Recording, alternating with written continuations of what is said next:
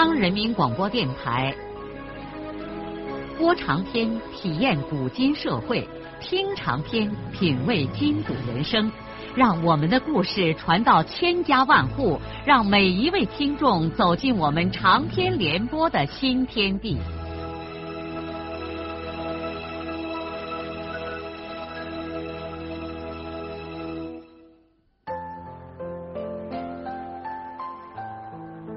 听众朋友，请继续欣赏荣获茅盾文学奖的、由中国文联出版社出版的路遥的长篇小说《平凡的世界》，由李野墨演播。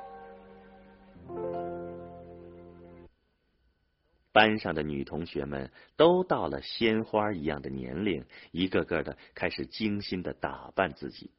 洗发精、面霜、头油，甚至口红或其他一些很有名堂的化妆品，都开始出现在各自的小木箱中。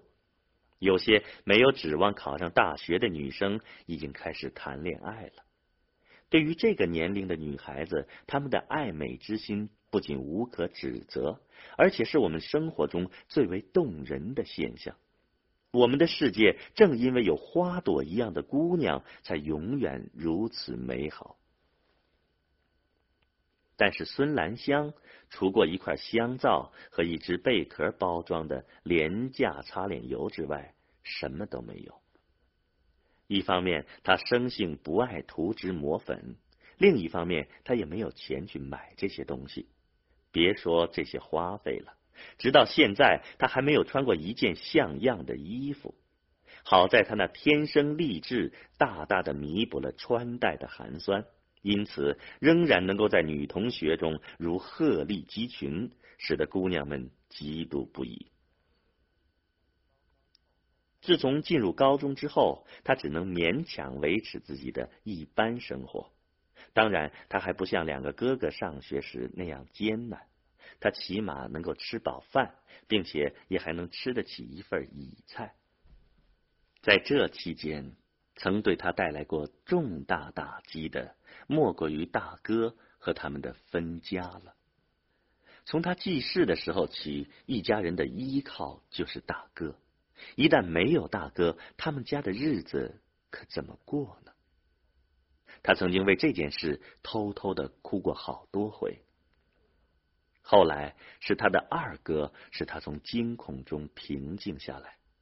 他在实际生活中感到，只要有二哥，他也就不必过分的担心。他越来越看出二哥是一个不平常的人。他和大哥一样的能吃苦受罪，而且懂得事情也多。跟上二哥，就觉得什么也不怕了。他甚至还这样想过：将来要是能寻下二哥这样一个男人就好了。二哥一直对他特别的关怀，每个月都从黄原给他寄钱来，并且还常常写信开导他、鼓励他。他最爱读二哥的信，还在笔记本上抄了二哥的许多话。他也常常的给二哥写信，甚至还敢在信上和他讨论一些大问题呢。他的信是寄给金波哥转给二哥的。二哥不久前在信里头写给他的一段话，使他的心情久久的不能平静。那信是这样写的：“亲爱的妹妹，关于你说心里话，是出乎我的意料的，因为我原来对你不抱什么大的希望。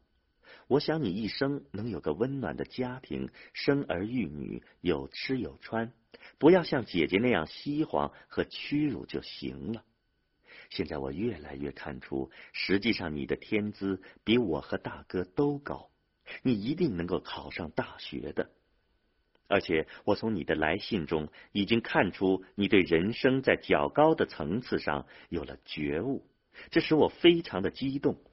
我感到人的一生总应该有一个觉悟时期。当然了，也有的人终生不悟。但是这个觉悟时期的早晚，对我们的一生将起决定性的作用。实际上，就是说我们应该做什么人，选择什么样的人生道路。我们出身于贫困的农民家庭，可是永远不要比驳我们的出身，它给我们带来的好处将一生都受用不尽。但是我们又一定要从我们出身的局限中解脱出来，从意识上彻底背叛农民的狭隘性，追求更高的生活意义。要知道，对于我们这样出身农民家庭的人来说，要做到这一点是多么的不容易呀！首先要自强自立，勇敢的面对我们不熟悉的世界，不要怕困难。如果能够深刻的理解苦难，苦难就会给人带来崇高感。亲爱的妹妹，我多么希望你的一生充满欢乐。但是如果生活需要你忍受痛苦，你一定要咬紧牙关坚持下去。有个了不起的人曾经说过：“痛苦难道是白忍受的吗？它应该使我们伟大。”另外，我不知道在什么地方看过一则消息，对我们很有启发。有一位美国总统的女儿，为了不让父亲供养她上学，自己利用课余的时间到饭馆里给人家洗碟子赚钱。妹妹，二哥这样说不是逼着让你也去自己谋生。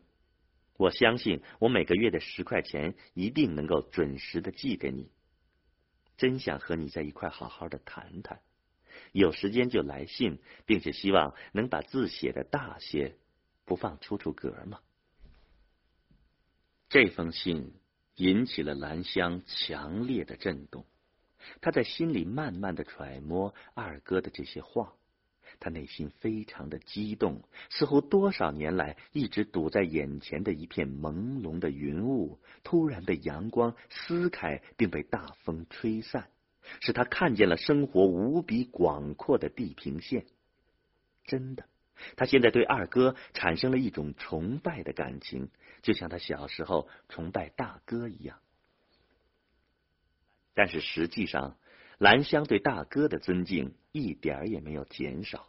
他现在只是认识到大哥和二哥不一样。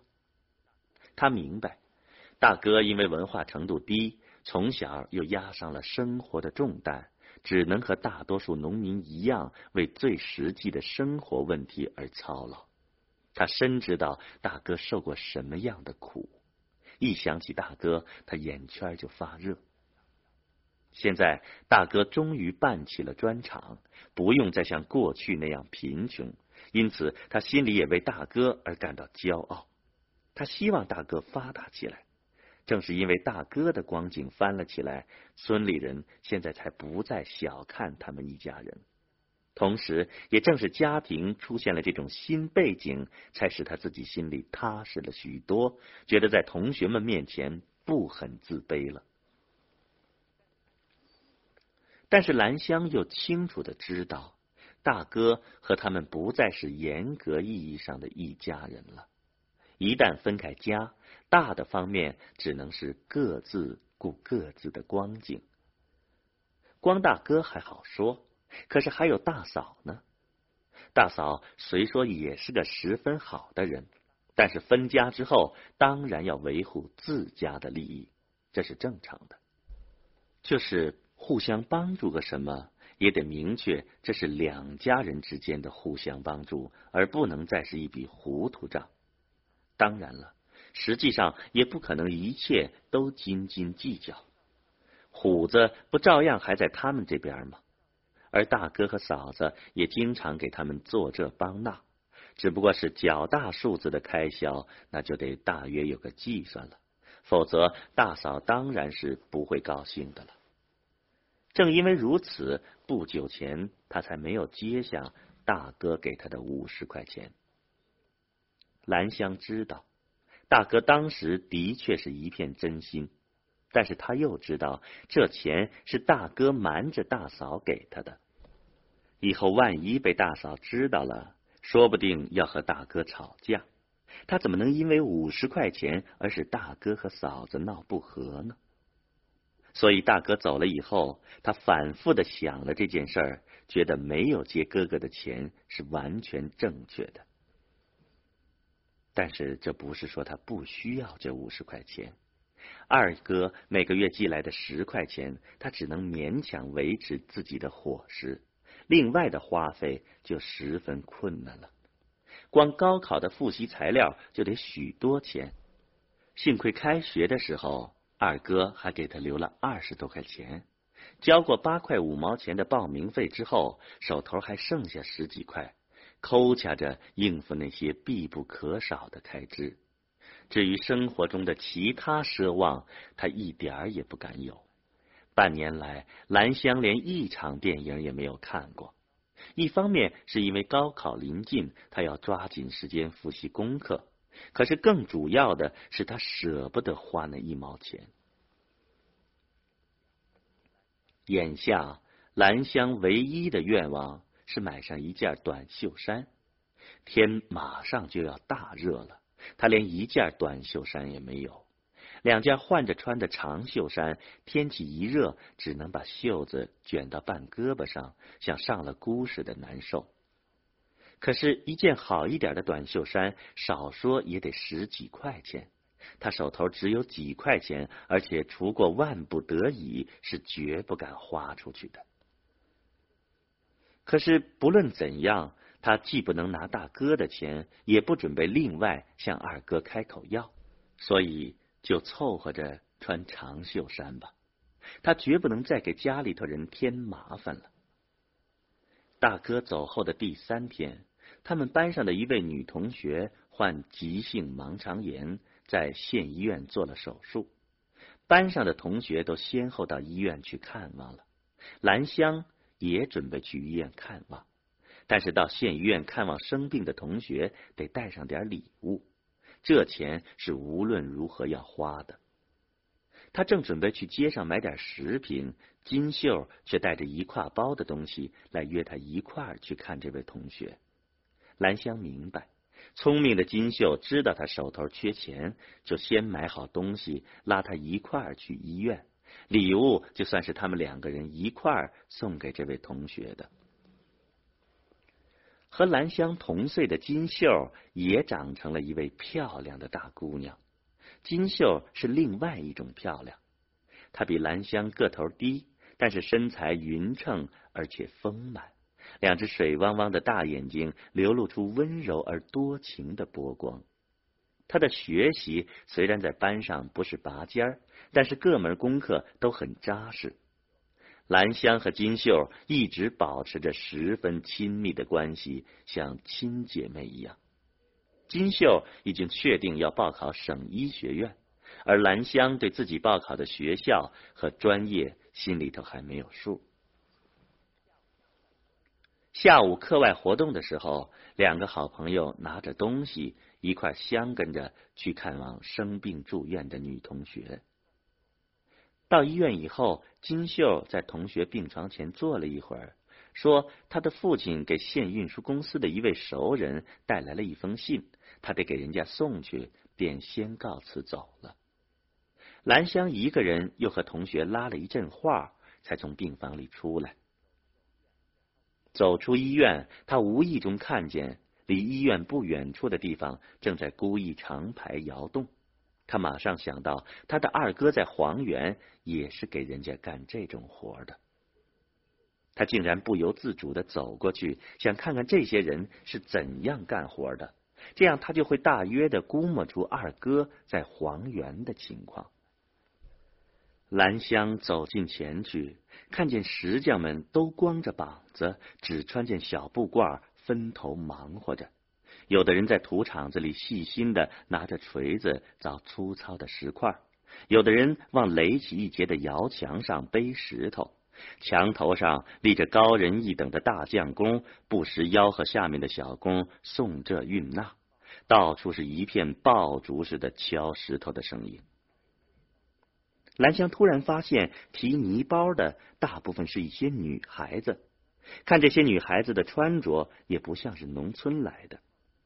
他于是就好奇的问其中一个提泥包的姑娘：“你们是哪儿来的？”“我们是城里的待业青年。”“那你们一天赚多少钱呢？”“一天一块半。”“啊，一天就赚一块半钱呢。”这些女孩子看来和兰香的年龄差不多，可人家一天就能赚这么多钱。兰香心里头不由得动了一下，我能不能也来这儿提泥包呢？当然了，白天他要上课，可不知道这儿晚上干不干活。要是晚上能来干上几个小时，哪怕赚上几毛钱都行呢。他于是又惴惴不安的走过去，问刚才那个女孩子：“你们晚上干不干活啊？”那个女孩子莫名其妙的看了一眼多嘴的兰香，说：“我们晚上不来，可是匠人们晚上还做活。那晚上谁给他们提泥包呢？他们自己腾出人手提。那我晚上来提泥包行不行呢？你呀，嗯。”那你要问战场的工头，那哪个人是工头啊？这个女孩子便给兰香指了指不远处的一个立着抽黑棒卷烟的人。兰香已经决定要来干这个活了。二哥说的对，要自强自立。他们一家人都是吃苦干活的人，自己干点活又有什么了不起的呢？二哥说了，不要怕苦难，如果深刻的理解苦难。苦难会给人带来崇高感。是的，他这样做不应该有任何一点害臊的感觉。兰香身上具有孙家的那种倔强的劲头，他真的勇敢的走到那位战场工头的面前，向他提出了自己的愿望。看来这个工头对人有同情心，他立刻慷慨的说：“呃，你要是不怕耽误课，你就来。”干上两三个钟头的活，我给你开上五毛钱工钱，你看行不？兰香又高兴又激动的离开了医院，他猛然觉得自己已经长大成人了。他惊讶，他竟敢做出如此大胆的抉择。既然这样决定了，他就应该毫不畏惧的投入这种生活。他白天可以增加学习时间，好把晚上的时间腾出来去干活。当然了，他不会干太多的天数，因为高考快临近了。他只准备做一个来月的活，赚下的钱购买一件短袖衫就行了。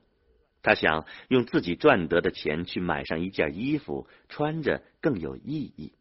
只是有一点，这件事既要瞒着同学们，又不能让家里人知道。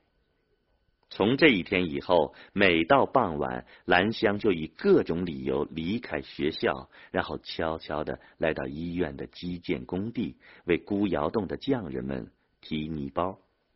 十点钟左右收工之后，他又偷偷的换上干净的衣服，然后穿过夜晚清冷而空旷的街道，向学校赶去。一个人行走在寂静无声的街道上，他常常会仰起头来，迷惑的瞭望着那一轮皓月和满天繁密的星斗。他常常这样想：将来一定要乘宇宙飞船到太空去。不知道中国有没有与此有关的大学？他要去问一问老师。如果有，他就一定。去报考。一大早，太阳还没有从东拉河对面的山背后升起来的时候，睡梦中的双水村人就听见后沟道里传来一阵机器轰隆隆的响声。这是少安的砖厂又开始了一天的繁忙。自打双水村的新强人孙少安用机器制砖的那天开始。这个声音就天天震动着这个古老的村庄。开始的几天，全村不论是大人还是娃娃，都先后新奇的跑到孙家开办的工厂来参观。人们围着那台神秘的制砖机，看着土砖坯像流水一样的从传送带上源源不断的运出来的时候，一个个都惊讶的嘴巴张了老大。哎呀！这个玩意儿神了！什么能人造出这么好的东西呢？要是每家都有这么一件机器，那人人都可以发大财了。可是，当打听到这个家伙的价钱的时候，庄稼人才又惊得舌头在嘴里弹得嘣嘣响。后来，人们对少安的工厂习以为常了，也就不再来参观。他妈的，看一回叫人眼红一回，眼红人家又顶个屁用呢？没能耐的人还得用双手在土地上刨挖着吃。双水村搞了责任制之后，一下子平静了许多。这个往日有名的嘈杂村庄，过去经常是人喊马叫的，好像天天都在唱大戏。可是现在，人们单家独户的种庄稼，各谋各的光景，谁还有心思去管那些闲淡的事儿呢？再说，也没有什么相聚的机会，主动去串门没工夫，真是不可思议呀！一个村子的人，如今甚至几个月都见不上一面。村子里各处的闲话中心早就自动的关闭了，只留下几个不能出山的老汉儿，聚在公窑外面的官路旁边，观看着来往的车辆、行人，说他们那些老掉牙的话题。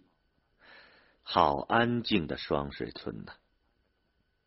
可是外人并不知道。实际上，村里头每个人的心里都从来没有像现在这样的骚乱和喧哗，是吗？新的生活带来了新的问题、新的矛盾和新的欲望。大多数人肚皮撑圆了之后，必然要谋算新的出路和新的发展，由此而产生了许多新的难念的经。至于少数光景日月还不如集体时的家伙，那惆怅和熬煎更是与日俱增。过去有大锅饭吃，谁的碗里一份也少不了。现在可是没人管了。你穷，你自己想办法吧。你要是不想办法，那你穷着吧。双水村许多有苦恼的人并不知道。他们羡慕的能人孙少安，如今也有他自己的苦恼。正像俗话所说的：“一家不知一家难呢。”想想也是，孙少安摆开这么大的战场，而且想弄出点名堂来，那就少不了他后生的苦恼。是的，他的确为他的事业而苦恼，但苦恼的倒还不仅仅是这些事儿。前几天从县城返回村子以后，尽管他一如既往的紧张的投入到砖厂的忙乱之中，但是心情一直很沉重。妹妹那双泪蒙蒙的眼睛总是浮现在他的眼前。他在砖厂一边干活，一边难受的咽着唾沫。他明白妹妹为什么不要他的钱。懂事的兰香心疼他，体谅他。怕秀莲和他闹架，哎，几年前他怎么也不会想到出现现在这样的情况。光景好转了，可家庭却四分五裂。可是话又说回来，他又怎能全都怨他的秀莲呢？自打进了这个家门，秀莲没少吃苦。现在秀莲又熬死累活的帮扶他支撑这个大摊场，家里和砖厂两头忙活，手上经常是裂着血口子。虽说以前秀莲坚持分了家，但是按照乡俗说，对待老人是无可挑剔的。平时这边家里做上点好吃喝，秀莲总想着给那边的三个老人端过去一些。天冷了，母亲的眼睛不好，秀莲就熬夜把老人们的棉衣棉裤都拆洗的干干净净。就是少安给老人量盐买油，秀莲也从来不说什么。只是少安要把一笔大一点数目的钱拿出来给家里的人的时候，秀莲就有些不高兴了。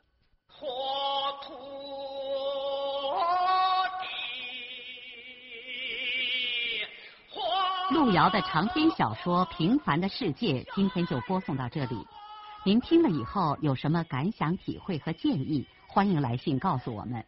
来信请寄中央人民广播电台听众工作部，邮政编码幺零零八六六。请明天继续收听。节目编辑叶咏梅。